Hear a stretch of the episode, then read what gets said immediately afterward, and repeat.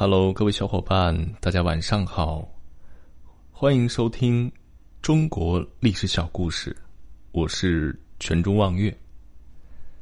今天跟大家聊一聊武则天进宫后，其他的嫔妃们为什么没有了怀孕的记录？武则天是中国历史上第一个有记录的。真正登上了帝位的女皇帝，她的步步为营，从出入宫门到走上最高统治者地位的这个过程，一直以来都是人们津津乐道的话题。武则天是一个非常聪明的女人。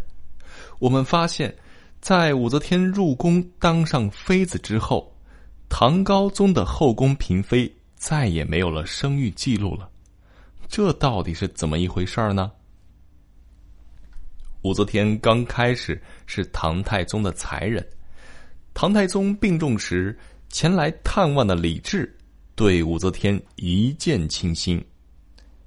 唐太宗驾崩以后，按照惯例，武则天被送去了当尼姑。李治一直惦念着武则天，总想着把武则天接回来。给他一个名正言顺的身份。当时，唐高宗的王皇后遇到了来自萧淑妃的地位威胁，为了减少对手的威胁，便帮助唐高宗把武则天顺利的带回了皇宫。武则天回到宫里的时候，对王皇后特别的恭敬客气，很快她就有了合法的身份，武昭仪，而且。还怀上了身孕。武则天与萧淑妃的明争暗斗，因为唐高宗本身就对武则天深深吸引，加上王皇后的支持，萧淑妃很快就败下阵来。那个时候，后宫之中，武则天的地位仅次于王皇后。朝廷上都是会有派别的，大臣们看事情。总比当时社会阅历不高的王皇后强很多，所以他们早早警惕起来。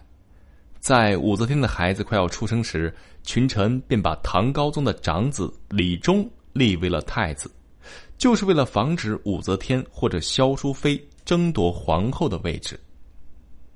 当时会有大朝外臣的拦截，不可能深入到皇帝的内宫。在这一段时间里。武则天疯狂的和唐高宗培养感情。作为一位在父亲在位期间自己就喜欢上的女子，唐高宗对武则天爱得很深很深。这几年里，武则天疯狂的为唐高宗生孩子，在不到十年时间里，武则天为唐高宗生下了四个儿子，两个女儿，这在唐高宗十二个孩子中占了一半的数量。